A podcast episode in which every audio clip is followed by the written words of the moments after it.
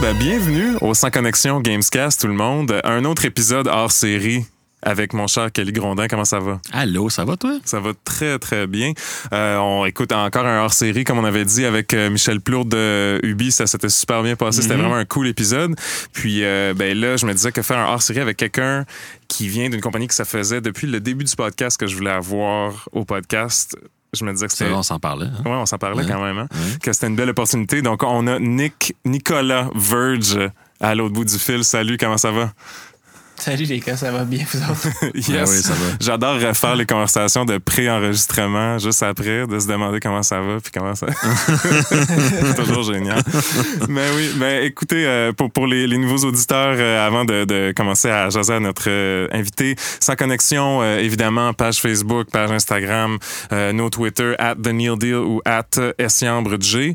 Sans connexion, un podcast où est-ce qu'on parle de l'industrie locale et de l'industrie globale. Et aujourd'hui, on a un guest qui travaille un peu dans les deux. Donc, euh, j'allais te présenter, mais je pense que tu vas faire une meilleure job que moi, euh, Nick, pour ça. Donc, tu travailles chez Pop Agenda. Si tu veux nous faire un peu un, pitch euh, d'élévateur, un pitch d'ascenseur sur euh, que- qu'est-ce c'est quoi Pop Agenda puis qu'est-ce que tu fais là?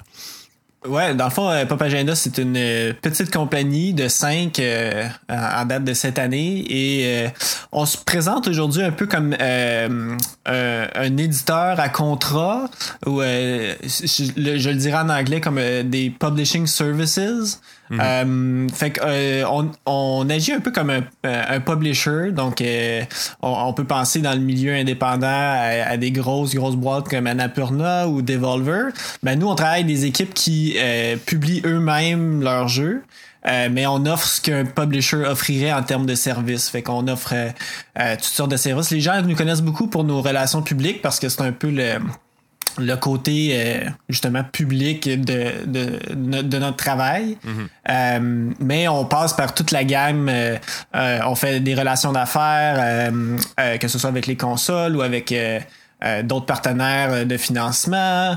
Euh, on fait euh, euh, euh, Marie-Christine dans notre équipe fait beaucoup de, de tous les, les services de production. Fait que tout ce qui est localisation, euh, euh, gérer la, euh, la, co- la localisation, euh, le, le test, euh, euh, tout ce qui peut avoir à faire avec justement des, des entreprises externes euh, au studio avec lesquelles on travaille, mais beaucoup de coordination puis de production.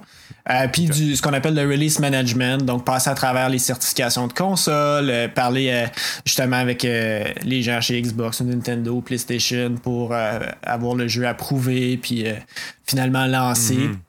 Fait qu'on on suit souvent les équipes, euh, tu sais, euh, ch- chacun de nos contrats est différent évidemment selon les besoins et tout ça, mais on peut suivre l'équipe euh, du début jusqu'à la fin là, euh, euh, donc, de- du concept, euh, du pitch au départ, les aider à trouver des partenaires de financement ou de console, comme je disais, puis les amener doucement jusqu'au moment où le jeu est prêt à être lancé, puis de s'occuper du marketing de A à Z, là, en fait. Nice. Puis C'est une longue, c'est une longue introduction là, pour expliquer toutes nos Non, c'est services, bon. mais c'est On ça, avait une coupe un d'étages à faire. hein. Que- nice. Puis je, je pense que tu l'as dit aussi, mais c'est ça, vous avez un edge assez indie. À, à date, peut-être, je sais pas si c'est ça les ambitions de la compagnie, mais à date, c'est un edge plus indie, je crois.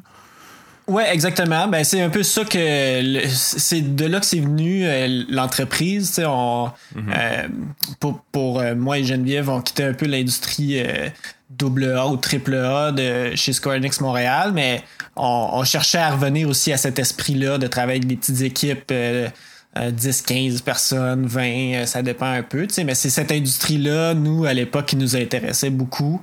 Euh, puis on sentait aussi qu'il y avait une, une espèce d'opportunité d'affaires euh, dans le sens où euh, le FMC, euh, euh, je sais pas combien aussi les vous êtes intéressés ou euh, familiers avec toutes les sources de financement qu'il y a au, au Canada, tu sais, mais On devrait sûrement a- l'être plus. Ben, je pense que David Ouais, nous en a parlé un peu quand on avait Ouais. parlé avec lui euh, de comment il avait ramassé l'argent pour partir Outlast. euh, ouais. Ouais. David de Red Dead Ouais, c'est ça.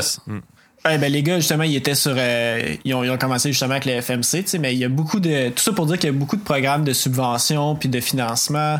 Euh, c'est des programmes un peu qui sont partis des programmes. euh, euh, qui sont faites pour l'industrie du cinéma, mais euh, qui, ont, qui ont été adaptées doucement aux jeux vidéo. Mais tu sais, en Ontario puis euh, au Canada, il y, a des, il y a deux différents programmes. Ce qui veut dire, en gros, que j'explique tout ça pour dire qu'il y a beaucoup d'équipes, dans le fond, euh, de studios qui ont été capables de démarrer avec presque rien, tu sais, puis de monter des petites équipes, comme je dis, entre 5, 10 personnes mais qui euh, avaient pas d'équipe de marketing. Puis souvent, quand tu démarres un studio de jeu, ben euh, tu vas travailler sur ton jeu pendant deux, trois ans. T'as pas nécessairement besoin de quelqu'un de marketing ou euh, de relations publiques pendant tout ce temps-là. Euh, fait qu'on est comme venu euh, notre, notre idée à fond euh, à l'époque, c'était de venir pallier un peu à ce, à ce besoin-là, de dire ah, on pourrait venir travailler pendant six mois avec une équipe ou pendant un an, la dernière année de développement pour aider à promouvoir le jeu, tu sais, mais à contrat, sans, sans avoir à, à, à se lier, euh, à, aller travailler dans un studio en particulier. Nice. T'as dit que t'as travaillé dans le AA, AAA chez Square avant, c'est ça? T'as travaillé surtout sur les jeux, je pense, hit- comme Hitman Go, Lara Croft Go, puis tout ça? Ouais, exactement. Ouais, Dans le fond, c'est un, un- c'est un petit studio à Square Enix Montréal à l'époque. On était 30, entre 30 et 40, là, ça dépendait de, euh, de, de bien des affaires. Ah, mais c'est comme aussi euh, gros que, que vous autres chez Red Barrels, finalement. Ouais. C'est fou. C'est ça. Ben, de- depuis, euh, depuis que j'ai quitté en 2018, là, le studio, euh, de ce que j'entends, a doublé, triplé de, de taille. Euh, c'est c'est pas plus, mais c'est ça. Nous, à l'époque, c'était vraiment petit. Puis il y avait comme une atmosphère indie, mais avec euh, le support d'un publisher comme Square Enix qui nous permettait de, de, de, de, de survivre et de faire des, Yeah. de travailler sur des licences euh, vraiment intéressantes. Mais ouais, à l'époque, euh, euh, on était une toute petite équipe, on était deux. euh, Dans le fond, moi puis ma collègue Geneviève, avec qui on a fondé Pop Agenda, dans le fond, on travaillait les deux chez Square Enix, puis on travaillait sur tous les titres. Fait que ouais, j'ai. Hitman Go était sorti quand j'ai commencé, mais j'ai commencé une, deux semaines avant le lancement d'Hitman Sniper, puis euh, dans le fond, c'était trois mois avant le lancement de Lara Croft Go. Fait que j'ai commencé, euh, je suis tombé dans le bain euh, quand l'eau était chaude. C'est une drôle d'expression, j'invente n'importe quoi, mais euh, ouais, ça, ça allait vraiment vite dans le fond. euh, puis c'est ça. Mais comme je te dis, le, le studio avait déjà à l'époque une espèce d'atmosphère vraiment indie. On faisait des petits projets, rapides, beaucoup d'itérations, puis c'est ça, ça se passait vite, puis tout le monde avait un peu le l'esprit créatif était vraiment fort. Tout le monde pouvait un peu amener son, son grain euh, de sel à, à- à l'équation. hein. Euh, Qu'est-ce qui. euh, Qu'est-ce qui t'a poussé à partir Pop Agenda puis partir de ça, justement? Ouais, euh, dans le fond, euh, tout est arrivé. Euh, euh, J'allais dire, on pourrait quasiment recommencer au, au début de, de ma carrière, là, mais dans le fond, euh, euh, ce que je vais faire à l'instant, euh, parce que ma bio est bien trop intéressante, mais euh, en gros, euh, j'ai tout ça, euh, j'ai commencé euh, à l'université en communication à l'UCAM, en politique et euh, communication politique et société. Puis j'ai travaillé à Radio-Canada pendant quatre ans, vraiment jeune. là. Je travaillais dans la salle de nouvelles. Fait que j'ai eu un gros buzz à travailler aussi dans, dans le milieu des médias. Sauf qu'à la fin, à la fin de mon bac, je trouvais que c'était trois ans très, très théorique, puis je me voyais pas aller en journaliste comme tel. Euh, puis je tripais sur le médium du jeu vidéo. Là, dans tous mes travaux de, d'université à l'époque, c'était de. euh, j'étudiais, mettons, un sujet politique, mais par rapport à un jeu vidéo qui avait été fait sur le sujet. Ouais. Ou comment le médium du jeu vidéo peut parler de politique. Euh, parce qu'on jase très cartésien, là, mais je- pour, pour les gens qui te connaissent pas, t'es es un gamer, t'es encore un gamer, tu, tu joues à des jeux activement, puis... Ah, de- oui, oui, depuis que je suis petit. depuis, que mon, euh, depuis que mes parents voulaient pas que je joue à des jeux vidéo, je suis accro Ah aux oui, je jeux connais vidéo. ça. Je connais ça. Ouais. ça, c'est le, le classique du, euh, de l'interdiction qui rend euh, qui, qui devient une addiction, mais en tout cas, c'est un autre euh, c'est un autre sujet. Euh, mais ça, tout ça pour dire qu'après mon bac, euh, j'avais vraiment envie d'approfondir le monde du jeu vidéo, puis j'étais allé à, à l'Université de Montréal en design de jeu, j'ai fait un an là-bas. Euh, après ça, j'ai fait une suite de, de stages. Euh, j'ai fait un stage au MIGS. Euh, fait que j'ai fait comme de l'événementiel. C'était vraiment fun. Euh, Monsieur Net est arrivé là-dedans aussi. Ouais, j'ai vu ça, ont- t'étais à Monsieur Net. Ouais, j'ai fait fermer le show, c'est comme ça que je dis ça. dans le sens que je, je suis arrivé à la dernière année de l'émission. Ils, ils ont fait un concours pour trouver des, des nouvelles personnalités, dans le fond, des nouveaux.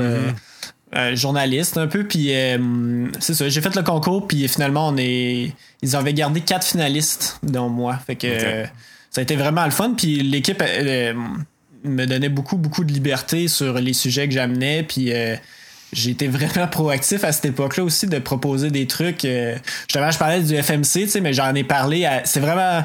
Aujourd'hui, j'y repense, puis c'est vraiment, vraiment cool que les gars m'aient laissé euh, aller là-dedans, tu sais. Mais tu sais, je suis allé parler de financement de jeux indépendants à la télévision. En deux épisodes de Tila Tequila et Brett Michaels. Hein. Incroyable. Exactement, tu sais. fait que c'était un peu. Euh, il y avait des trucs un peu niches, mais les gars me faisaient confiance d'amener ça d'une façon intéressante, puis que les gens comprennent un peu plus euh, à la maison comment les jeux vidéo se font. Euh, en tout cas, ça pour dire qu'il y a eu tout ça, puis ensuite j'ai euh, travaillé six mois dans un petit studio indie. Euh, avant Borealis, hein, c'est ça? Ouais, chez Borealis, au tout, tout, début. C'est ça, Borealis qui sont, qui sont encore là, qui ont fait Mages of Mystralia. on en a parlé un petit peu d'eux autres avec les gars de, les gars de Chasing Rats. Les gars de Chasing Rats, voilà.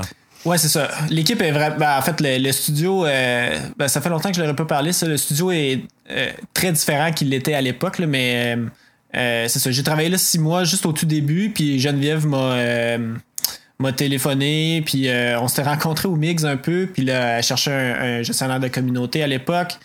Puis euh, c'est ça, ils m'ont ils m'ont séduit euh, justement avec Lara Croft Go. J'ai joué à Lara Croft Go avant que le jeu sorte. Puis là, quand j'ai vu ça, j'ai fait OK, wow, ce studio-là, il y a vraiment quelque chose de spécial qui se passe là. Puis euh, je voulais en faire partie. Fait que c'est ça, tout ça pour dire que donc ça m'a amené chez Square Enix. J'ai fait trois ans là. Puis c'est ça, à début 2018, il y a eu beaucoup de choses qui se sont passées. Il y a eu un projet cancellé à l'interne. Le studio vivait comme un gros changement. Euh, euh, il y a eu euh, c'est des choses qui sont qui sont sues mais Hitman Sniper est devenu un gros succès pour le studio parce que c'est devenu une espèce de succès un peu free to play les gens mm-hmm. payaient pour des microtransactions. C'est devenu vraiment rentable pour le studio. C'est vraiment le fun. Il y a une grosse effervescence mais le studio a pris ce virage là de de faire des jeux free to play puis c'est pas trop ça qui m'intéressait moi quand j'ai quand j'ai joint le studio. Puis Geneviève, à l'époque, avait marié un Américain. un certain euh, Greg Miller. De ouais, right? Ouais. elle a déménagé euh, donc à San Francisco. on avait vraiment une belle relation de travail, elle et moi. Euh, puis c'est ça. Donc en 2018, ma femme était enceinte à l'hiver. et puis on s'est un peu lancé la balle en disant ah, ce serait drôle de travailler ensemble elle, elle, elle avait pas son permis pour travailler aux États-Unis, puis elle se demandait qu'est-ce qu'elle voulait faire. Euh, puis elle avait, euh, elle, elle a travaillé à Québec pendant un bout de temps aussi, fait qu'elle euh, elle avait beaucoup de contacts. on parlait, les gens se parlent aussi, c'est assez rapide, mais on, on travaillait mm-hmm. avec les gars de Messenger, de sabotage à Québec. on a travaillé avec Red Barrel justement à nos tout débuts avec Philippe. Mm-hmm. le, le, mot s'est passé quand même vite que euh, Geneviève, elle avait du temps à passer, puis elle était sur la côte ouest, ce qui faisait qu'elle pouvait euh, être à des événements comme la GDC, euh, PAX West, mhm. DICE. elle les a toutes faites, les événements. Fait qu'elle est encore très disponible, visible dans l'industrie. fait quand on se parlait, ça, faisait du sens. Tout ce qu'on tout ce qu'on se disait faisait du sens de dire Ah, peut-être qu'on pourrait faire ça freelance, tu sais, à, nos heures, travailler de la maison, offrir nos services pendant six mois un studio, passer à autre chose. Euh, puis tout le monde à qui on en parlait trouvait que ça faisait du sens aussi. Puis, tu sais, pendant mon congé de paternité, euh, ma femme elle a accouché à fin février. Puis euh, j'ai eu cinq semaines pour réfléchir, en fait, à la maison, puis dire, bon, qu'est-ce que je fais? je retourne travailler dans un studio où on part notre affaire, puis en gros, on attendait comme un certain euh, nombre de contrats de dire bah, c'est-tu viable de, de se lancer? Puis ben le jour il y a un contrat en particulier qu'une fois qu'on le jour où ça a été signé j'ai ma décision était prise puis on disait bon ok on y va euh, puis euh, oui il faudrait que je mentionne aussi Marie-Christine que j'ai mentionné tout à l'heure mais Marie-Christine c'est une productrice. Dans le fond, elle a travaillé chez sur, sur Fez à l'époque. Son, mm-hmm. son, mari, c'est Renaud Bédard, le programmeur de Fez. On s'est connus un peu à travers tout ça parce que j'avais fait une entrevue avec Renault à l'époque, puis euh, Marie-Christine faisait un peu euh, pop agenda. Euh, à 0.5 dans le sens à son dans le sens que c'est ça qu'elle faisait elle offrait des services de production en freelance à des studios puis elle passait d'un release à l'autre fait que ça, après Fez elle a travaillé sur Rogue Legacy mm-hmm. Puis quand ils habitaient à Toronto à l'époque puis ils ont déménagé à Montréal ils sont revenus à Montréal, je devrais dire. Puis on, tout ce temps-là, nous, on, restait en contact parce que je voulais faire la job à l'époque. Je voulais faire la job de Marie-Christine, c'est ça qui m'intéressait. fait qu'elle était comme un peu comme un mentor pour moi. Je, quand Geneviève m'a appelé, c'est un petit monde, mais quand Geneviève m'a appelé pour m'offrir la job chez Square Enix, c'est Marie-Christine que j'ai appelé pour dire Tu penses-tu que c'est un bon move? Euh, C'est une mm. bonne place pour apprendre Puis tout ça, c'est elle qui m'a conseillé. Fait quand moi et Geneviève, on se parlait, ben, ça faisait du sens de dire à Marie-Christine embarque aussi parce que euh, tu vas offrir des services que nous, on n'est pas capable d'offrir, mais qui sont euh, connexes, qui, qui, qui, font qu'on offre aujourd'hui euh, chez Pop Agenda, je pense, une offre complète. Mm-hmm. pas, je ne pas dire complète, c'est des affaires qu'on fait pas, mais par rapport à nos compétiteurs, là, entre guillemets, je ne vois pas vraiment l'industrie est assez grande pour tout le monde. Je, ne vois pas les autres euh, agences euh, comme vraiment de la grosse mhm. compétition. Je pense qu'il y a de la place pour tout le monde, mais euh, il y a beaucoup d'autres agences qui offrent pas ces services de production-là ou des services de, de, relations avec les first parties. C'est souvent, OK, on offre des relations publiques, on offre les relations avec les créateurs de contenu, mais tout le reste, l'expertise est laissée au studio en fait. Fait que mhm. nous on est vraiment capable d'essayer d'offrir des services 360. Puis quand il y a des services qu'on n'offre pas, ben on, on a des collaborateurs qu'on est capable d'aller voir puis euh, de travailler avec eux pour essayer de euh, d'offrir le, reste des services. Yeah, c'est ça qu'on se disait juste avant que le, podcast commence. C'est vraiment impressionnant. Puis j'imagine que c'est ça que tu disais un peu avec vous, vous êtes trois, puis vous avez tous un peu vos centres d'expertise et tout, que vous êtes trois, puis vous faites toute cette job-là. Ben là, maintenant, cinq.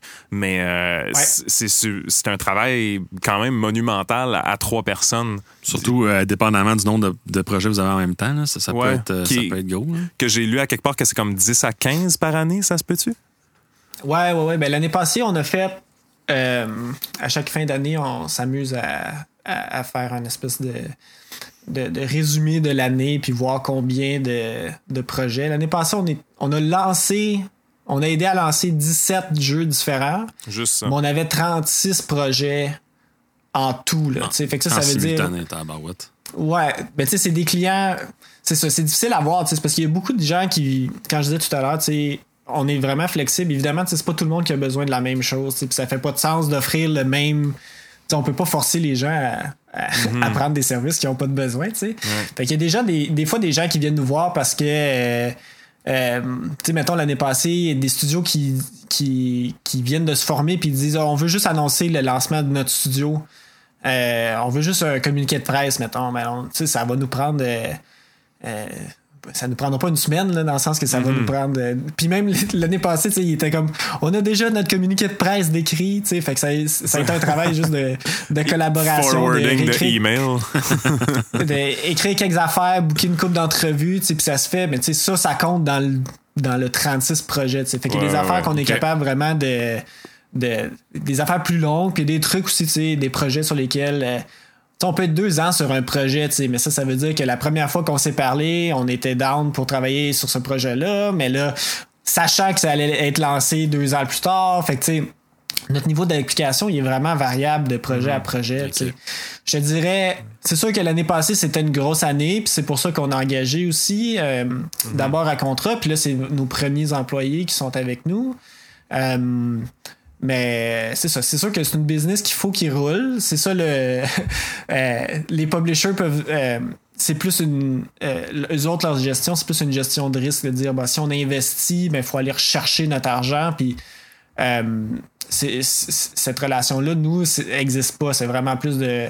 OK, on est à contrat, fait qu'il faut charger ce qu'il faut charger pour, pour être capable de vivre puis de faire notre argent. Puis ça prend tout le temps des nouveaux contrats qui rentrent. Puis euh, il y, a une gestion aussi de, de, ça, de nos ressources aussi, puis de notre temps, puis de, de, s'en mettre juste assez sur les épaules, puis d'avoir le temps de sais ça, justement de pas en mettre trop puis que être sûr que nos clients sont bien servis puis que mais tu sais ça c'est une gestion mhm. pour nous autres tu sais on a appris euh, depuis les trois dernières années euh, à, à, en prendre juste combien qu'il fallait, puis à, le eyeballer un peu, là, tu de.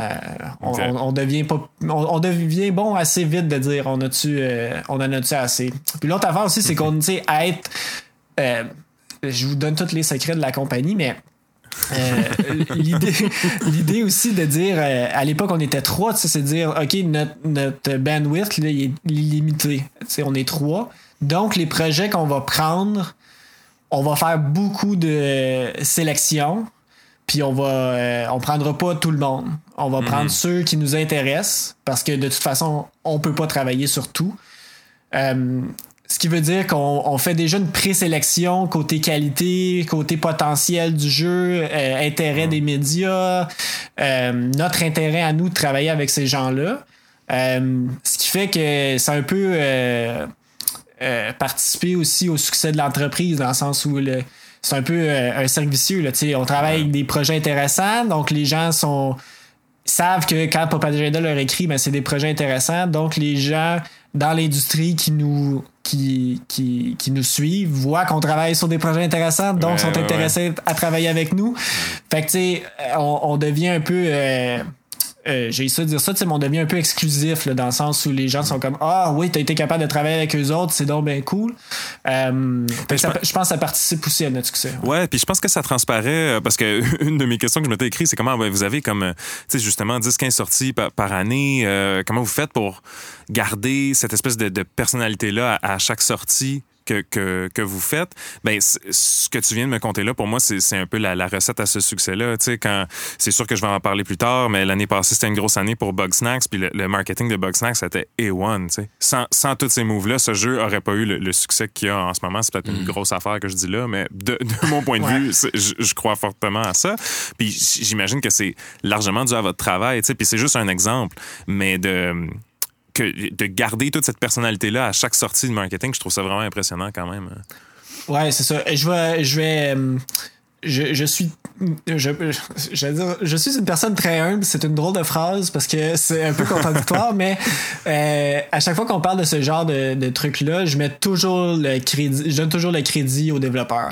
Euh, puis on peut utiliser Boxnax comme comme une euh, comme un, bon exemple. Mhm. Euh, utilisons-le parce que c'est vraiment un projet. Là, on a commencé à travailler dessus en 2018 puis ça a lancé l'année passée. Le fait qu'on a on était longtemps à suivre euh, l'équipe puis à les aider, mais tu sais, Young Horses, il avait lancé Octodad avant, mhm. puis Octodad, puis il sortait de l'école, tu sais. puis déjà à l'époque, les gars, ils avaient tu le vois tout de suite avec Octodad, avec la personnalité que le jeu a, ils ont réussi à faire un Kickstarter, à vendre le jeu, à le développer sur multiples plateformes, puis à faire rouler un studio d'à peu près une dizaine de personnes pendant euh, j'allais dire 6 ans, là, 7 ans, mm-hmm. le, temps que Boxnax se soit développé au complet. Euh, nous, après ça, on est venu, euh, le jeu était déjà très avancé, évidemment. Là. Puis toute la personnalité du marketing, ça vient, ça vient d'eux, en fait. Ça vient du jeu. Nous, on est là un peu pour. Euh, puis là, ah, je veux pas m'enlever je veux pas qu'on s'enlève tout le crédit non plus. C'est sûr qu'on a des idées puis tout ça. Mais tu sais, les gars, euh, c'est eux qui montaient leur trailer, c'est eux qui, euh, euh tu sais, la, chanson de, de Kero Kero Bonito, c'est leur idée. Je te dis pas qu'on n'a pas aidé à ce que ça se passe. Mm-hmm. Tu sais, Geneviève elle avait déjà fait ça euh, dans le passé, mais tu sais, discuter avec les agents, s'assurer que euh, aider à coordonner euh, le lancement du vinyle en même temps que le trailer, en même temps que.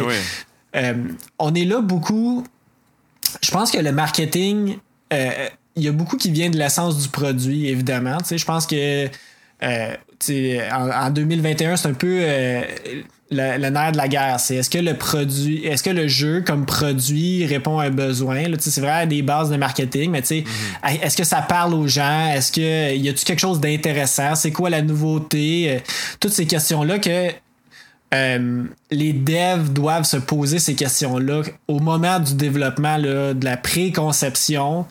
C'est une question qu'il faut qu'ils se posent. Sinon, il arrive sur le marché, le jeu sort, puis là, tout le monde se dit, ben, j'avais pas besoin, ça m'intéresse pas, j'ai pas besoin de ça, puis le jeu fonctionne pas, tu sais.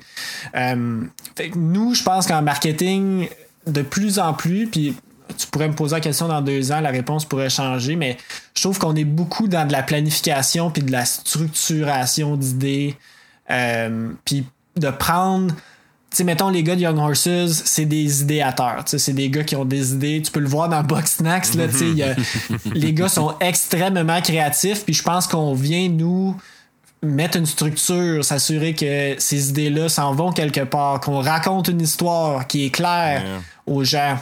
Je pense que notre, notre valeur aussi est à s'assurer. C'est comme de la valeur qui est pas euh, visible des fois, mais c'est toujours mieux d'expliquer une chose une fois clairement que d'avoir à l'expliquer 3, 4, 5 fois par après parce que tu t'es mal exprimé. Ouais. Fait qu'on est souvent là pour dire quand on a un beat marketing, quand on annonce quelque chose, il faut que ce soit clair, il faut qu'on ait un plan de dire aujourd'hui on annonce telle affaire. Cette autre feature-là, on en parlera dans deux mois. Faut se garder du stock. T'sais, Tandis que des devs trop excités pourraient dire euh, jour 1, OK, on parle de tout, puis euh, là, t'arrives six mois plus tard, t'es comme Ah, bon, on n'a plus rien à parler. C'est ça, fallait y penser avant. Euh, Ou ben, sinon, ça fait comme euh, Cyberpunk, puis t'annonces la Terre au complet, puis finalement, Ouais. tu livres comme juste la moitié.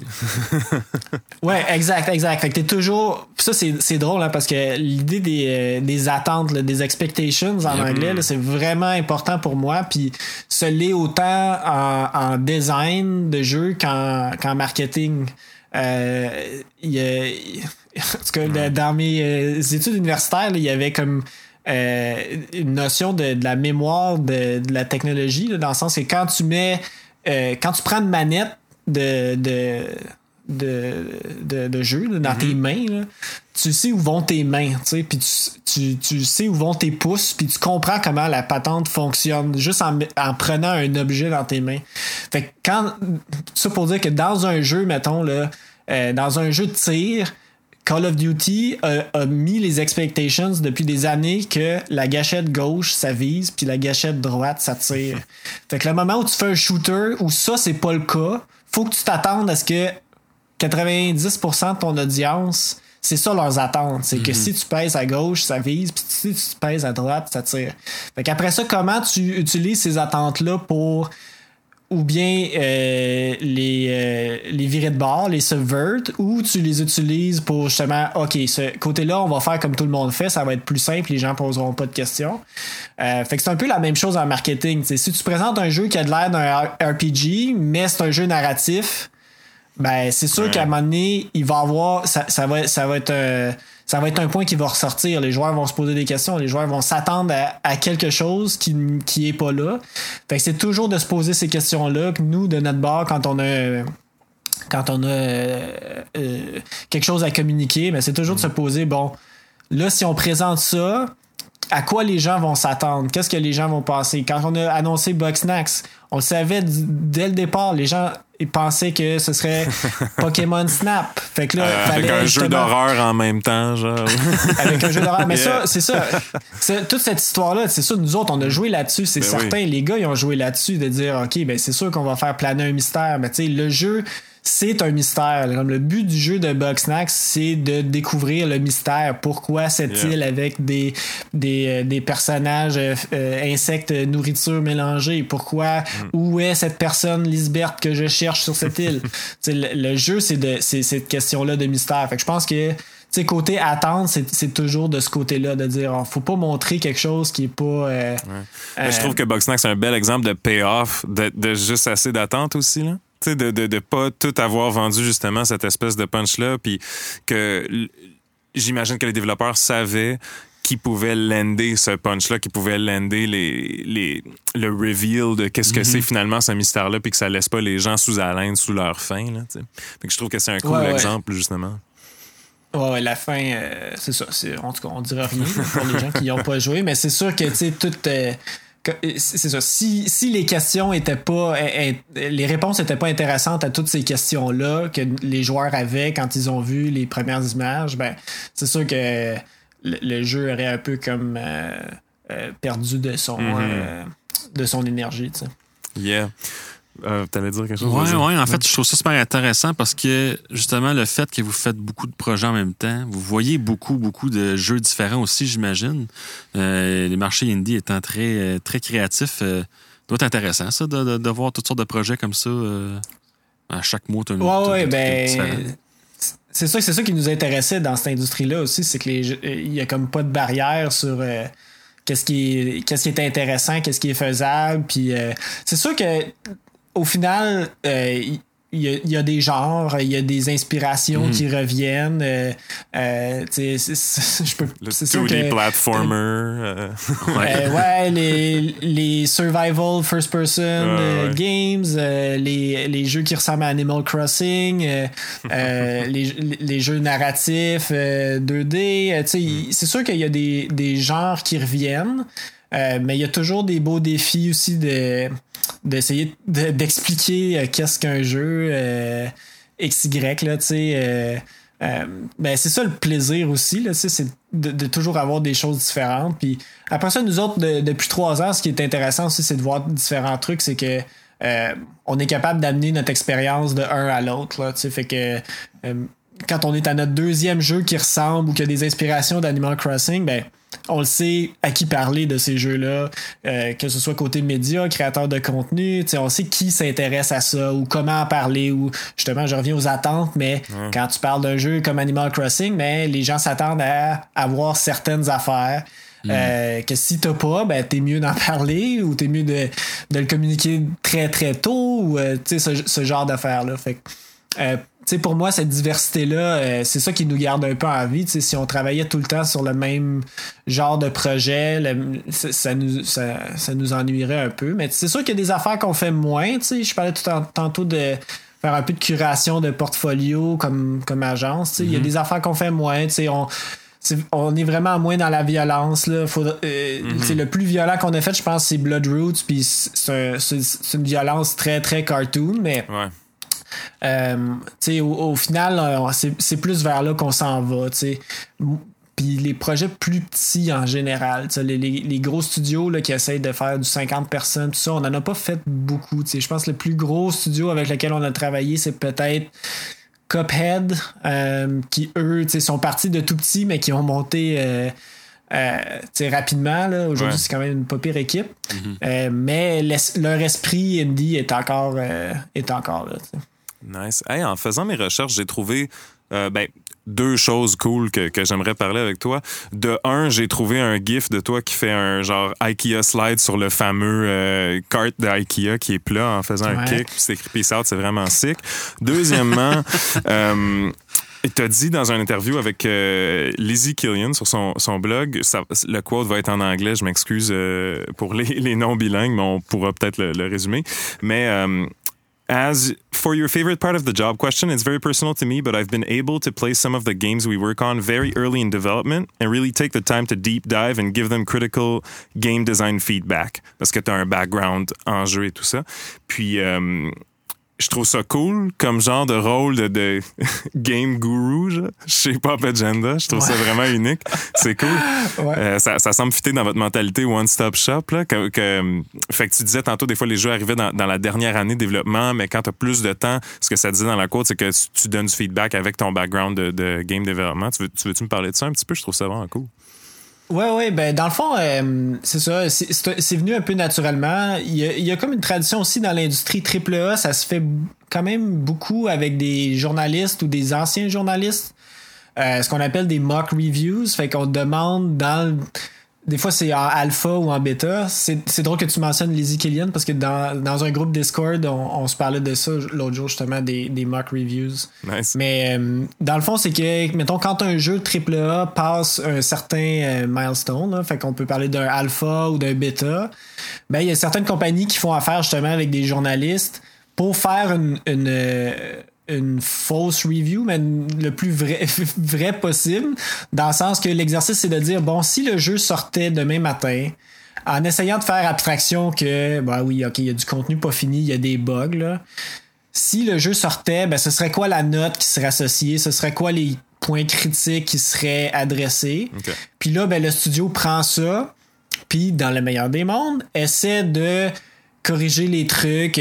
parfois, ça va mener. tu sais, c'est souvent un outil pour des des boss de dire Hey, on aurait 6 sur 10 là, si on ship demain. Fait que on est mieux de prendre un an de plus de développement puis de, de faire un, meilleur jeu, tu sais.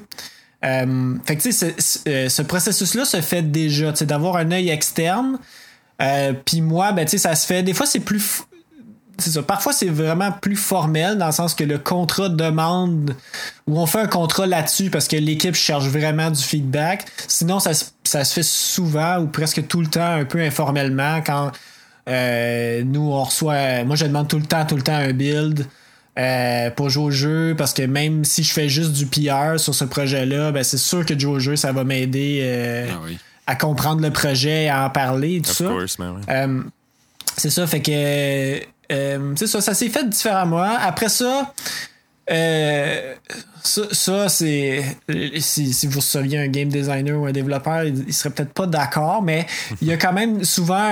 Puis je comprends, là, c'est pas toutes les équipes qui sont prêtes à prendre du feedback euh, externe sur le projet qu'ils sont en train de faire. souvent, il y a une vision vraiment forte ou en tout cas claire de leur côté, puis ils, savent où ils s'en vont, puis ils, ils, cherchent pas nécessairement ce, ce, feedback-là. Puis il mhm. faut aussi dire que c'est long, puis c'est difficile euh, des fois de, de, recevoir ce feedback-là, puis de l'implémenter. Euh, il faut que ce soit prévu là, dans l'horaire de production, là, de dire, OK, ben, c'est un peu comme un playtest, mais c'est un playtest plus critique, plus...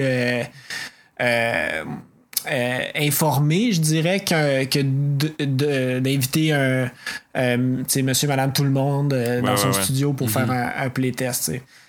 Puis ça vient avec des opinions, évidemment, ce processus-là. C'est de dire moi, euh, il y a des affaires que j'aime pas dans des jeux. J'ai une vision du game design de qu'est-ce que je trouve bon puis pas bon. Puis euh, c'est pas tout le monde qui est d'accord. Euh, il y a des jeux très populaires que j'aime pas puis que je comprends pas pourquoi les gens aiment ça, mais d'autres vont l'aimer. Fait il y a il y a du bon puis il y a du mauvais. Mais c'est sûr que plus j'avance dans ma carrière, moi, c'est vraiment ça qui m'intéresse. J'assume aujourd'hui, je sais pas, Agenda.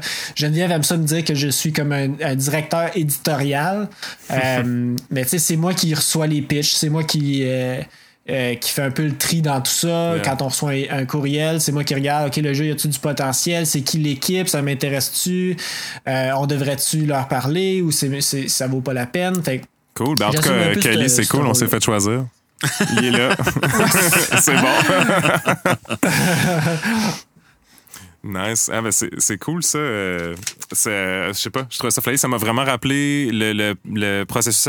moi, je, travaille en musique, fait que le processus avec les démos. on fait des démos, puis après ça, on, choisit vraiment bien les personnes à qui on les fait écouter avant de faire écouter ça du public. Puis on a comme une liste de disclaimers longs comme le monde pour dire, ah, mais ça, c'est pas fini de mixer, puis tout. Fait que ça me rappelle beaucoup ça, je trouve. C'est cool j'aime vraiment. Faut juste dire que j'aime vraiment ça. C'est une partie de, de mon travail que j'adore. Puis quand euh, c'est ça. c'est vraiment plus le fun quand les développeurs justement sont comme prêts à recevoir ce feedback-là, qui sont. Il y a, y a, rien. Euh, je disais toujours que il y, y, a rien comme le feeling de dire, donner un feedback à un développeur, puis jouer une semaine plus tard, puis voir que ça a été corrigé ou remplacé ou selon ce que tu avais dit. Il y, a, mhm. comme pas de feeling pour dire comment c'est.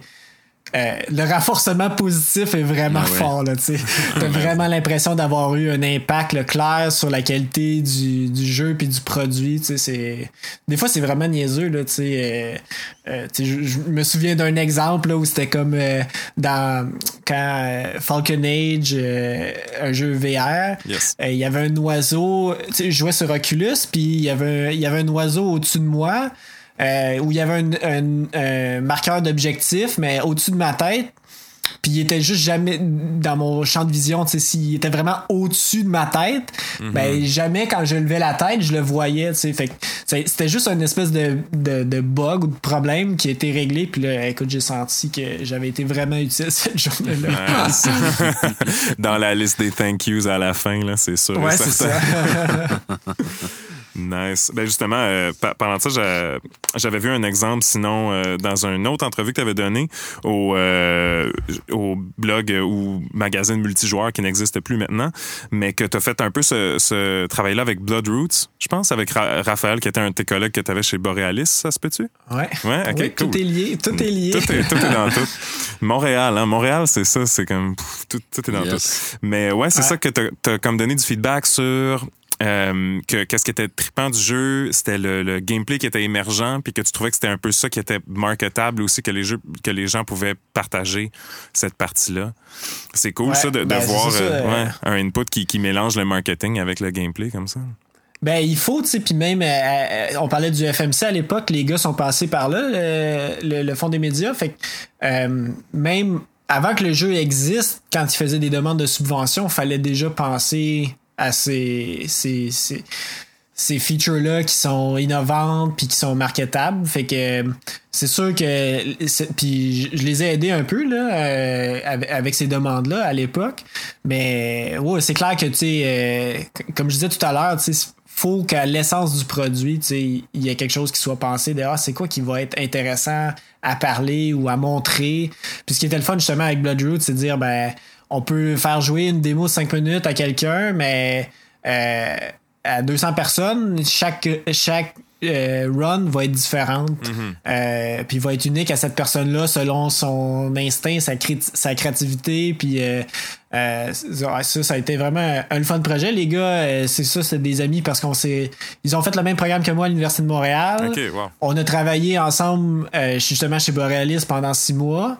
Euh, puis on s'entendait vraiment bien. Fait que quand j'ai parti euh, la compagnie, c'était clair que c'est dans les premiers clients qu'on est allé voir. Puis euh, eux autres, on les a suivis vraiment longtemps, là, tu sais, de avant l'annonce du jeu à la sortie euh, finale, euh, presque deux ans plus tard, l'année passée qu'on a lancé. Fait que euh, c'est ça, ça a été vraiment intéressant. Puis euh, quand, quand je parlais aussi de l'industrie montréalaise, tu sais, par rapport à, à ce qui se fait ailleurs, il y a beaucoup de nouveaux studios indépendants à, à Montréal, à Oui. Québec. euh, justement, depuis ces subventions-là qui sont créées, depuis les crédits d'impôt et tout ça. Euh, puis c'est beaucoup d'équipes pas d'expérience, qui ont, qui ont jamais lancé de jeu. Les gars, euh, chez Paper Cult, ils avaient lancé un, un jeu multijoueur euh, qui combinait euh, Tetris puis euh, Towerfall. Euh, mais dont personne n'avait entendu parler. En fait, c'était vraiment les gars, ils, avaient, ils travaillaient là-dessus euh, sur part-time, puis ils ont lancé Ouais, ça ouais. juste pour lancer un jeu, sais. Mais à part cette expérience de travail-là, il n'y avait lan- jamais lancé de jeu, il avait jamais parlé à, à PlayStation ou à Xbox ou à, à Nintendo. Il y, avait, il y avait toute une expérience que les gars avaient pas. Euh, pareil pour Messenger. euh, les gars, ils ont, ils ont, ils ont de l'expérience souvent pour euh, développer des jeux, mais pas nécessairement pour les lancer, les promouvoir, puis tout ça. Euh, tous les gars qui viennent de. Les gars et les filles qui viennent de, de l'industrie AAA, qui viennent de chez Ubisoft, ben. Euh, si t'as été euh, 10 ans chez Ubisoft à être designer d'environnement euh, euh, sur euh, les animaux des open world, euh, tu sais, souvent la job est, est très très focusée sur un truc. Ouais. Mais là, t'arrives, puis là, tu dis, OK, là, faut. OK, oui, je suis capable de développer des jeux, mais après ça, tout le reste, la business, les promouvoir, les lancer, non, non, non, c'est, c'est de l'inconnu pour eux autres. Fait euh, c'est ça. C'est un peu ça qui nous a lancé, comme je disais tantôt. Nice. Cool. C'est Hey, cool, j'ai- vous, vous- Vas-y. vous êtes comme les boosters d'indie.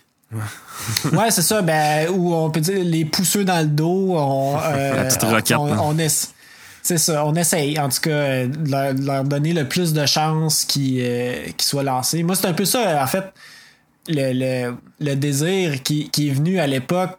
euh, tu sais, j'étais en design, mais j'avais un background en communication.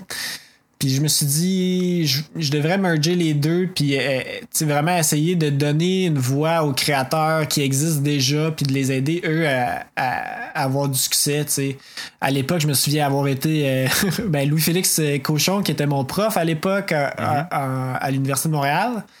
euh, qui, qui, qui a donc fondé euh, Jeux Borealis, puis qui m'a Yes. donc engagé, là, juste pour qu'on comprenne la suite d'événements. Mais à l'époque, euh, à l'université, il travaillait sur euh, son jeu de loup-garou, que là, j'ai un blanc sur le nom de, du jeu, mais qui, que vous devriez jouer parce que c'est un jeu basé sur le folklore québécois. Puis, oui, oui, j'avais vu ça passer. Je, vais, je vais checker, je, te reviens. Je, tu reviens sur le nom, c'est ça.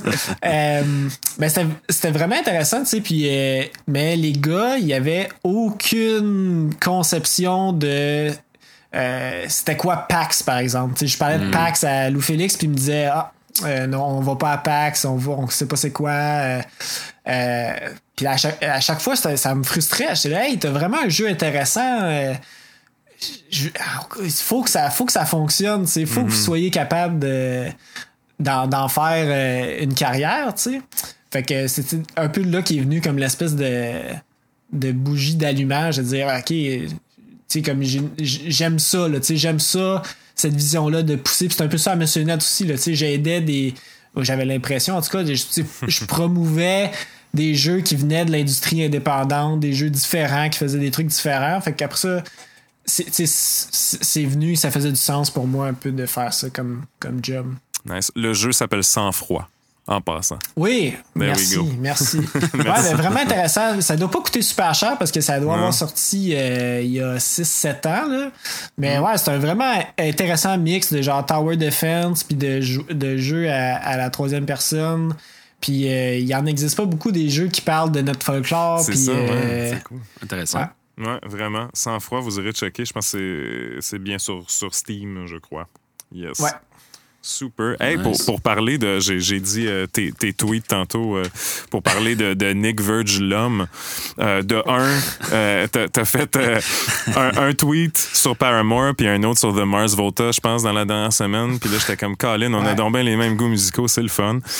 puis ça, ça, je, comme moi, pour faire une histoire courte, j'en ai déjà parlé sur le podcast, mais je suis sur Twitter depuis genre trois semaines, je pense. Fait que je, je, suis, je suis deep, je, suis dans le trou là, je suis, je suis dans le doom scrolling, je suis dans suivre des gens, j'écris des choses, il y a juste 21 personnes qui me suivent, fait que c'est pas ça. C'est pas grave. Non, c'est ça. Mais euh, en tout cas, je, trouvais que, que t'étais, étais super intéressante sur, sur beaucoup de, de, jeux qui, qui sont sortis dernièrement. Puis euh, je voulais juste avoir un espèce de, pour toi, juste sans y penser trop, un espèce de top 3 jeux pour toi qui, qui t'ont marqué, qui sont tes jeux préférés ou pour qu'on ait plus une idée de, qu'est-ce que tu aimes comme jeu? Comme en général, depuis le début de ma carrière ou euh, comme ben, récemment? ça peut être récent si tu veux, ouais. Let's, let's go pour des jeux plus récents. Ben, des jeux récents. Dans le fond, euh, c'est drôle, j'ai fait un petit top l'autre jour, mais euh, tu sais, des créateurs là, que je suis euh, que je suivrais jusqu'à la mort. Là. Mm-hmm. euh, je te dirais Lucas Pope qui a fait euh, Papers, Please et euh, The Obra Dinn, The Return of the Obra Dinn. Yeah, Return to Obra Dinn. Pour moi, c'est pour moi c'est un gars. ben, je le connais pas, mais c'est un créateur vraiment qui, qui que je trouve vraiment vraiment inspirant. Euh, je me souviens Papers, Please à l'époque, l'espèce de mix euh, de messages politiques, mais de gameplay différent, monotone, qui mm-hmm. s'approche d'un travail euh, machinal. je me souviens, j'avais j'étais tombé là-dedans, puis Oberdin, pour moi, c'est comme un jeu de détective extraordinaire. Je pense que euh, le genre du jeu de détective pour moi c'est vraiment intéressant puis important. Puis c'est vraiment difficile à, rendre en mécanique de jeu clair dans le sens où euh, c'est facile de vouloir faire genre euh, CSI en jeu vidéo mais ça marche rarement avec des mécaniques très contraintes euh, mm. Fait que euh, permet un peu euh, cette ouverture-là où euh, c'est toi qui dois dire pour chaque personne qui elle est, comment elle a été tuée, puis par qui ou par quoi. Fait que la, la, la, porte est vraiment grande là-dessus, tu sais. Mm. Un jeu comme Her, Story, par exemple, a le même feeling de jeu de détective sans, sans te demander des choix narratifs ou euh, sans te contraindre. C'est à toi de chercher une banque de données puis de, de, de refaire le timeline mm. toi-même. Ça, ça c'est le genre de jeu que je trouve vraiment intéressant. Euh, sinon, euh, justement, c'est drôle parce que à, l'époque de mon DSS, les deux jeux qui m'avaient marqué, qui sont sortis la même année, genre un mois différent, je pense, c'est XCOM, Enemy Unknown et euh, Dishonored. Ça, c'est vraiment des jeux fondateurs pour moi. Fait que d'un côté, les jeux tactiques, j'ai vraiment commencé à aimer ça avec XCOM. Euh, puis mhm. récemment, je pense que Into the Breach, c'est pour moi le meilleur jeu tactique de puzzle que j'ai joué euh, de ah ma vie. Hein? C'est comme. Euh, pour, moi, c'est vraiment comme un masterpiece par, par sa simplicité, en fait. Parce que c'est pas des c'est pas un jeu de statistiques, c'est vraiment un jeu de, de presque de puzzle. Mhm. Puis c'est d'une simplicité là. c'est, c'est le genre de jeu que, qui sort puis tu dis ben j'aurais pu designer ça, mais je c'est trop clean. Il y a vraiment. Euh, il y, a, un travail de design énorme dans la simplicité que ce jeu-là a été capable euh, d'atteindre. J'ai un blanc du nom du studio, mais c'est ceux qui ont fait FTL. C'est oh, clean, clean, clean leur stuff. C'est vraiment. Ouais. Subset, Subset Games. J'oublie tout le temps aussi leur, euh, leur nom de studio. Puis Dishonored, tu sais, toute la. Ben oui l'idée du immersive sim pour moi c'est vraiment important dans le sens qu'en termes de design d'offrir aux joueurs la liberté d'accomplir des objectifs mais de la façon qu'ils veulent euh, c'est vraiment euh, c'est vraiment ça que je trouve fort dans le jeu vidéo parce que je trouve qu'il y a il y, a, encore beaucoup trop de jeux qui demandent aux joueurs d'accomplir une tâche linéaire, de façon linéaire, tu sais, des quêtes, puis tout ça. C'est pour ça que, c'est drôle, l'autre jour, je tu parlais de, Twitter, mais je suis parti sur une tirade. Je me suis rendu, je disais, je me suis rendu compte à 30 ans que je pense que les RPG, c'est pas fait pour moi. Justement, souvent de, à cause de ça, parce que euh, les RPG sont souvent très linéaires, puis... Euh, t'accomplis une quête, puis il y a une façon d'accomplir la quête. Une fois que la quête est finie, mais tu passes à une autre quête. Puis mm-hmm. euh, souvent, ce qu'on te demande euh, comme joueur est pas super euh, créatif ou intéressant. mais écoute, il y a des, y a des, des exceptions, évidemment. Là.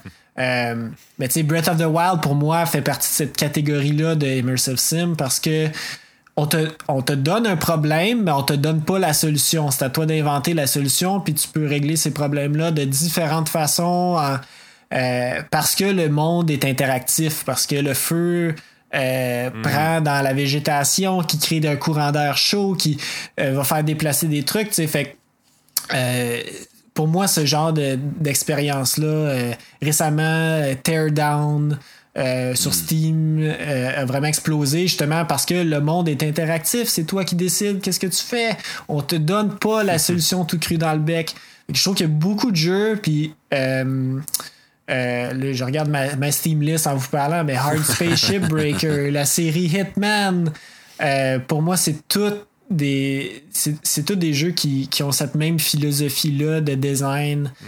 euh, j'ai bien de la misère à me retrouver souvent dans les jeux AAA qui euh, euh, qui sont linéaires. Tout ce qui sort de chez de, chez Ubisoft depuis 10 ans ils m'ont perdu. Puis ça me mm-hmm. fait beaucoup de peine j'étais un gros gros fan d'Ubisoft à l'époque pour moi, le chef-d'œuvre d'Ubisoft Montréal depuis 10 ans, c'est Rainbow Six Siege. Puis la raison, c'est que le monde est interactif. C'est toi qui décides. Il y a, les murs sont destructibles. C'est toi qui crée tes embûches, tes embuscades, qui crée des, des pathways, qui crée des trous dans les murs pour euh, être capable de viser un certain couloir ou autre chose. Euh, le, reste de design linéaire, après ça, m'intéresse pas. Euh, mm-hmm. On fait des mondes ouverts où on te demande d'aller du point A au point B, puis c'est tout, tu sais. Euh, c'est comme faire des euh, randonnées. Je sais pas si vous êtes allé au... souvent aux States, c'est comme ça. Là. Tu fais des randonnées dans des super gros parcs, puis mais il y a un, un, chemin au centre. Puis là, tu vois, ouais, là-bas, il y a cette montagne-là, mais tu peux pas y aller. T'es pogné dans ce chemin-là, man. Ouais, ouais, je te suis. Ben, c'est ça. Fait que ce qui m'intéresse, c'est beaucoup ça. C'est les jeux qui sont capables de pousser un peu l'enveloppe de ce côté-là, d'offrir. Euh, des possibilités puis du gameplay émergent qui, est devenu un buzzword aussi depuis les dix dernières années. C'est d'offrir des ingrédients qui, eux, interagissent entre eux puis créent des, des, expériences nouvelles ou pas attendues par le design de base. Mais c'est vers là que, je m'aligne, le côté game. Ouais, puis définitivement que Dishonored 2 a pas eu le succès que ce jeu-là deserve. Hmm. Just saying. Ouais. Mais, mais ça devient. Moi, ça me fait beaucoup de ben, beaucoup de peine. Ben, à chaque fois, il y a comme un jeu qui vient un peu briser le, le postulat que le Immersive Sim est mort. Là. On annonce sa mort depuis 10 ans, mais c'est vrai qu'il y a des. Tu sais, euh, comme Arkane, comme tu dis, ben, ils ont fait Prey, puis Prey est sorti, puis c'est un excellent jeu, extraordinaire. Ils ont même sorti un DLC, Moon Crash, qui est encore plus immersive sim que, que le reste du jeu. Puis personne n'a joué. Euh, mais tu sais, ça peut être lié à plein d'affaires. Tu sais, Bioshock, quand c'est sorti, c'était le plus gros jeu de l'univers. Mais pourquoi Prey, qui est vraiment inspiré de cette série-là, a, pas fonctionné comme il aurait mm. dû, peut-être? Je, je peux pas l'expliquer, tu sais. Mais comme je te dis, après ça, un jeu comme Breath of the Wild sort. Puis pour beaucoup de monde, c'est le meilleur jeu de Zelda aussi depuis 10-20 ans. Fait euh, je, vois quand même que. Puis beaucoup, je trouve, des jeux qui sortent sur Steam, qui fonctionnent, ont ce, cette même philosophie d'offrir. Minecraft, c'est ça, là, ben offrir aux joueurs euh, euh, un monde ouvert dans, lequel ils peuvent euh, agir, décider de qu'est-ce qu'ils ont envie de faire, puis de régler des problèmes de façon créative. Fait que je vois quand même qu'il y a un futur pour ce genre de jeu-là. J'espère qu'on s'en va de plus en plus là parce que je pense qu'il y a beaucoup de monde qui vont se tanner là, un peu de, de jouer des jeux linéaires, de passer de mission en mission. Je pense que c'est ça. Moi, moi j'aimerais vraiment ça voir Ubisoft là, euh, avec les équipes énormes comme ils sont capables de faire, d'essayer d'essayer ce genre de design-là, changer de philosophie un peu, puis d'y aller pour quelque chose de vraiment innovant, mais euh, peut-être que les événements de l'année passée chez Ubi vont, vont changer le côté éditorial, puis, puis euh, des jeux comme euh, Phoenix Rising, Immortals, quelque chose, mhm. ça me semble dire qu'ils prêtent attention à ce qui se fait dans l'industrie puis qu'ils essayent de faire quelque chose de différent. Mhm. mais c'est ça, je, nous le souhaite un peu parce que je des fois je trouve que l'offre pour ce genre de produit-là dans l'industrie vraiment triple A, first party, est un peu limité. Ouais, mais hein. Euh, puis, j'allais dire, tu as parlé de Hitman tantôt. Est-ce que tu as joué au Hitman 3 qui vient de sortir? Non, pas non. encore. Ok, euh, crime, j'allais t'utiliser euh, parce que nous, on y joue pas. Puis là, j'étais comme, ah, crime, on aurait pu avoir un review on the spot. non, non, mais j'ai travaillé, euh, j'ai travaillé vraiment longtemps sur la franchise Hitman, là, à Hitman Go puis Hitman Sniper. fait qu'à l'époque, j'étais vraiment j'étais vraiment dans Hitman 2016. Ouais, les, les cheveux rasés puis deep là-dedans. Ouais. Comme tatoué. Pas, pas à ce point-là, mais tu sais, je travaillais beaucoup avec l'équipe de IO à l'époque, puis euh, quand justement le jeu de 2016 est sorti, j'étais excité, puis euh, on se faisait des, des, de la co-promotion. Là, je trouvais ça vraiment cool, genre euh, d'intégrer un des snipers du jeu PC dans la version mobile, mm-hmm. travailler avec leurs artistes 3D pour avoir les modèles de ça, puis l'intégrer comme ça. C'était vraiment mon gros du gros fun que j'ai eu à l'époque. J'ai joué beaucoup à cette version-là. Puis là, quand le 3 est sorti, je me suis rendu compte que j'avais joué comme 4 heures au, à Hitman 2, puis j'avais pas vu la fin du jeu. Fait que là, je en ce moment, j'essaye de trouver du temps pour jouer à Hitman 2. Mais euh, c'est ça. Là, j'ai deux enfants, dont un de 6 mois. Là en date de cette euh, oh, de cet enregistrement. Fait euh, c'est un peu difficile de, trouver du temps là, pour gamer euh, dans des gros jeux comme ça. C'est quelque chose qu'on entend souvent, puis il y a un terme qui revient souvent dans, dans, sur Reddit. Il y a même un subreddit Dad Gamer, je pense. Mm-hmm. toi, est-ce que tu sens que tu as atteint ce point-là, que tu es maintenant un vrai Dad Gamer, puis tu es sur un horaire de Dad Gamer? Ah ouais, ouais, ben c'est sûr. les jeux euh, j'ai joué beaucoup à League of Legends à une certaine époque, mais là, j'ai, j'ai plus de temps pour jouer à des jeux. Euh, puis même à l'époque, je trouvais ça difficile, là, mais des jeux. Un mhm. jeu multijoueur, mettons que tu peux pas euh, arrêter de jouer pendant mhm. une heure, pour moi, c'est impossible. Je peux pas jouer. Il y, a, y a Destiny que j'essaie de de jouer de temps en temps avec un ami à moi, mais tu sais, les deux, on a des enfants, fait que c'est comme le soir tard, on est fatigué, on, on joue comme de 9 à 10 ou de 10 à 11, puis on est vidé, là. Mm-hmm. Euh, fait que c'est sûr que tu tes habitudes changent de ce que tu joues, ce que tu es capable de jouer. Là, je joue beaucoup avec ma fille, tu sais, elle aime beaucoup ça, elle a 3 ans. Quel, jeu qu'elle aime en ce moment, ta fille? Ah, récemment, on a joué à Link's Awakening ensemble. Oh, nice. Euh, Puis je dis ensemble. En gros, elle regarde l'écran, elle trouve ça vraiment Mhm. drôle qu'il y a un petit bonhomme, elle appelle le petit bonhomme vert. Euh, elle lève les bras d'un air quand on collecte un item, puis euh, Yeah. on joue la musique, tu sais. Fait que. euh, tu sais, c'est un peu ça. Mais tu sais, c'est sûr qu'on l'introduit euh, doucement. Ils sont vite à cet âge-là aussi. Fait que euh, dès qu'ils voient des écrans, des affaires, ils veulent savoir c'est quoi, ils veulent jouer, tenir une manette, euh, ils sont allumés, tu sais. Fait que on- on- je la suis un peu là-dedans. euh, on a du plaisir ensemble. Elle me fait jouer à des choses que je jouerais pas, peut-être autrement, mais euh, c'est ça. On a, on a du, du plaisir ensemble, c'est sûr. Nice. Puis est-ce que ça change ta perception des jeux? Tu disais que tu tripais peut-être moins dans les jeux qui ont un path très narratif, mais je, je pense, mettons, facilement à The Last of Us ou God of War, qui ont une histoire très relation parent-enfant. Est-ce que ça a changé un Ouais. peu ta... Est-ce que ça hit Ben, plus maintenant? Sais, c'est sûr que cette trend-là est arrivée parce que justement, les développeurs eux-mêmes, tout le monde a l'âge d'avoir Ouais. des enfants. Fait que là, tu sais, les directeurs créatifs ont tous des enfants. Fait que là, ils sentent le besoin de parler de leur relation avec leurs enfants dans leur jeu. Je veux dire, Kelly, t'as trois Euh, kids puis tu travailles sur Outlast, là. Mais whatever.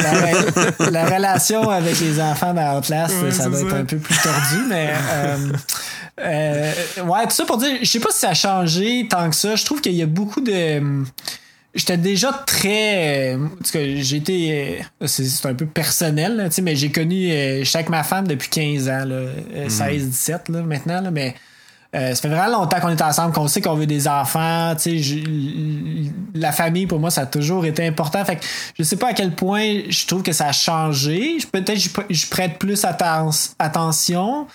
Mais tu sais, euh, pour moi, Last of Us, euh, tu sais, je dis, j'aime pas les jeux linéaires, là, mais je, je veux dire, j'ad- j'aime quand même les très bons jeux qui sont faits dans ce genre-là. là. Last Yeah. of Us, c'est- pour moi, est quand même le- un chef-d'œuvre. euh, euh, L'original, pour moi, ça a été vraiment quelque chose. Puis la scène à l'époque, euh, j'avais pas besoin d'avoir une petite fille pour comprendre qu'est-ce que c'était que de perdre sa fille dans ses bras au début du jeu. sais.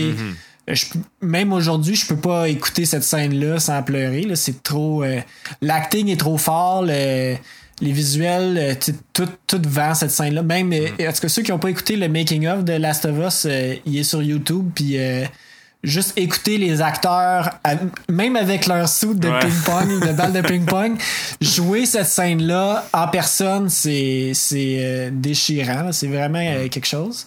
Fait que c'est ça, tu sais, même God of War, des fois, je trouve qu'il y a des jeux qui vont pas assez loin dans.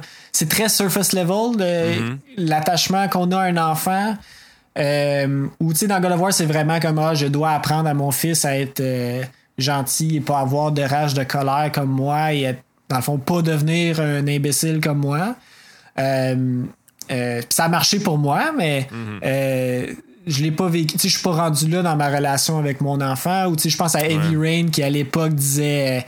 Euh, How far would you go to save someone you love? là, tu sais, mais c'est souvent des prémices très high level de genre, ben oui, c'est sûr, tu sais, mettre en danger un enfant pour motiver un, un- un personnage, euh, c'est assez basique. Là, Oui, oui, c'est mais ça. il y Je, a- je- je serais carrément, quasiment prêt à argumenter que Heavy Rain, c'est pas tant sur la relation parent-enfant. là. C'est vraiment plus le action hero de la Ouais. chose. Là, Ouais. Exact. Mais ouais. Mais euh, je pense à quelque chose comme euh, euh, Death Stranding qui est Yep. sorti l'année passée. Ouais. Mais même là, je trouvais que je trouvais ça intéressant tu sais, de, de porter un enfant sur soi puis d'avoir à gérer des crises puis des affaires, mais c'était pas poussé. tu sais, Le jeu était Non, pas poussé là-dessus.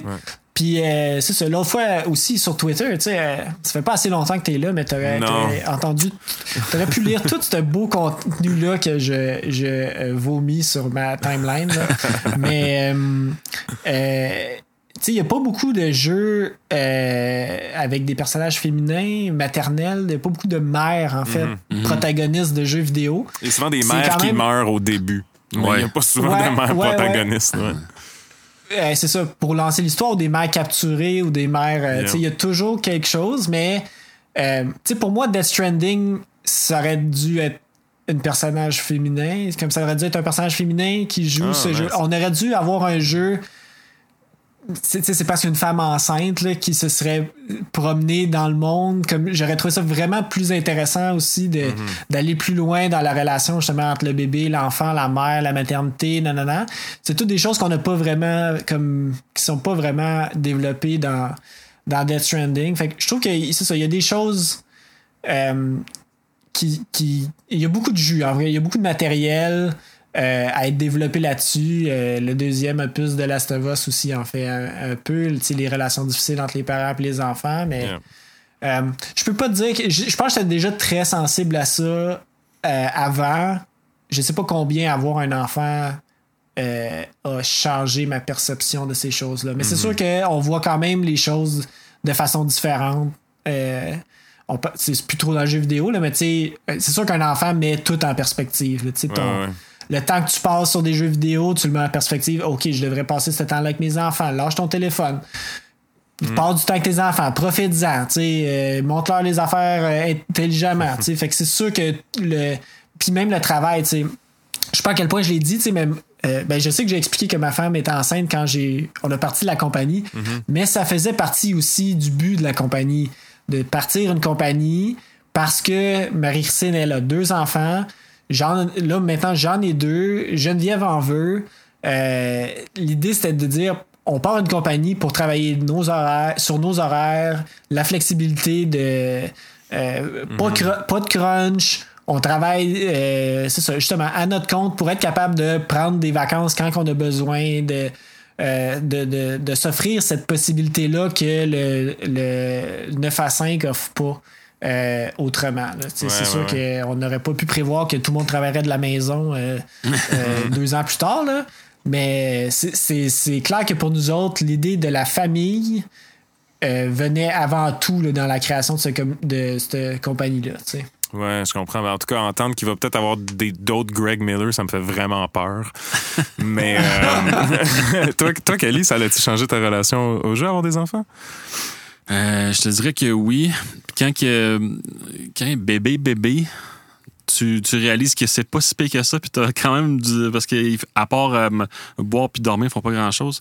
Mais par la suite, c'est sûr que oui, là, parce que tu au-delà d'interagir avec tes enfants, t'interagis avec toi-même parce que tu apprends beaucoup plus comment euh, toi tu es à travers ton enfant. Je sais que c'est mm-hmm. très, très touchy-feely ce, ce, que je dis là, mais euh, ça fait que ta perception change, c'est sûr, sûr, sûr. Tout, tout passe par ce là éventuellement. Puis, euh, tu sais, des, des jokes crasses que tu peux faire en chum avant d'avoir des enfants, soudainement, après, t'es comme, ah, je les disais pareil, mais là, je sais pas, tu sais, ça file. tu sais, c'est toutes ces choses-là. que... chat de wow quand même, quand même dans la même pièce.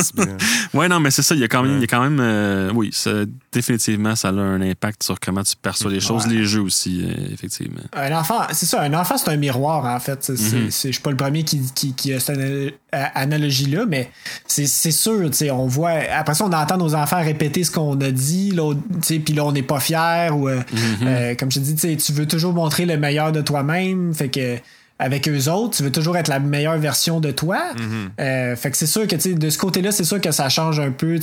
Après une heure de jeu, là, je suis comme OK, on arrête les jeux. Mais moi, c'est sûr que je me limite pas à une heure d'écran par jour. Mais avec eux autres, c'est ce genre de limite-là qu'il faut se donner. Puis, euh, donc, comme tu dis, euh, quand, quand ils ont quelques mois c'est un autre c'est un autre deal complètement là. moi j'ai fini Bloodborne quand ma fille est née. Je l'avais sur, le je l'avais sur moi euh, en, crapaud là. Puis j'ai joué à Bloodborne euh, d'un bout à l'autre en une semaine là. Euh, mais effectivement en congé de paternité mais tu ils font ils font rien à cette époque là ah, moi, ils viennent on m'avait averti, ah, tu vas voir euh, que tu dormiras plus, tu feras plus rien, ça va être l'enfer. Puis écoute, euh, moi et Malone, on, on, jouait à World of Warcraft, on se rencontrait sur World of Warcraft, puis euh, quand on a eu Charles, on a fait, OK, on, on a arrêté de jouer, là, si je veux dire, ça, ça valait pas la peine. Puis là, ben, j'étais en congé comme parental, j'étais comme... Bon, on recommence à jouer, on sait pas pourquoi. rien à faire entre, c'est ça, entre les boires puis les couches, il n'y a pas grand chose à faire, fait que c'est ça ouais. J'ai hâte, les gars. J'ai hâte. bon, mais ils vieillissent après ça. Les ouais, ouais, ouais. Le... Plus qu'ils sont vieux, plus qu'ils ont des gros problèmes aussi. Je dis, ils en ont moins souvent, mais ils sont plus gros. Mm ouais. Puis là, un moment donné, ils te battent à Smash Bros. Puis là, c'est vraiment maudit. Ou à Mario Kart, ça fait mal. Ouais, je comprends. t'es, encore loin de ça, je pense, Nick. Mais, ouais, non, j'ai un bout. cool. Euh, puis sinon, euh, juste comme question le fun comme ça avant de, de, terminer ça. Y a-tu un jeu ou un type de jeu que vous avez pas encore touché à avec Pop Agenda que vous aim- que t'aimerais travailler sur? Pour finir ma phrase, c'est une Euh, préposition. Il y a beaucoup de studios, tu sais, je, je veux pas les nommer, mais c'est sûr qu'il y a des studios avec lesquels j'aimerais travailler ou des fois, tu sais, je vois des trucs passer puis je suis comme, ah, eux autres, il, y a- il me semble que il aurait besoin de, de nous autres. Yeah. ils pourraient bénéficier de, de, de nos services, tu sais. Mais euh, non, il y a pas, il y a, il y a rien sur lequel, euh, écoute, c'est tellement varié, tu sais, on en a parlé beaucoup, là, tu sais, mais je travaille tellement sur des trucs différents, là, tu sais, juste euh, les jeux, je pense beaucoup à- aux jeux PS5 qu'on a annoncé euh, avec Sony en mai de l'année passée. Euh, mais donc Bugsnax, qui est un jeu d'aventure en première personne où tu, tu, euh, captures des, des animaux, insectes, euh, nourriture. Euh, je travaille sur Jet de Farshore, qui est le prochain Yeah, jeu vrai, de Super Brothers aussi, ouais. Nice. qui, qui est un open world science fiction narratif immersive sim. Euh, puis je travaille avec, euh, on travaille avec Coop sur euh, Goodbye Volcano High, qui est Yeah. un jeu narratif euh, de euh, complètement euh, animé euh, à la main avec euh, des personnages euh, dinosaures qui vont faire face à leur extinction possible. Euh, le studio est à Montréal, hein, je pense. Ouais, D'accord. le studio Cool. montréalais. Bon, ben, Ouais. on a un petit email à envoyer, je pense, Oui. mon cher. Fait que, euh, tu sais, tout ça pour dire que non, tu sais, il n'y a pas vraiment de. euh, C'est c'est rare que.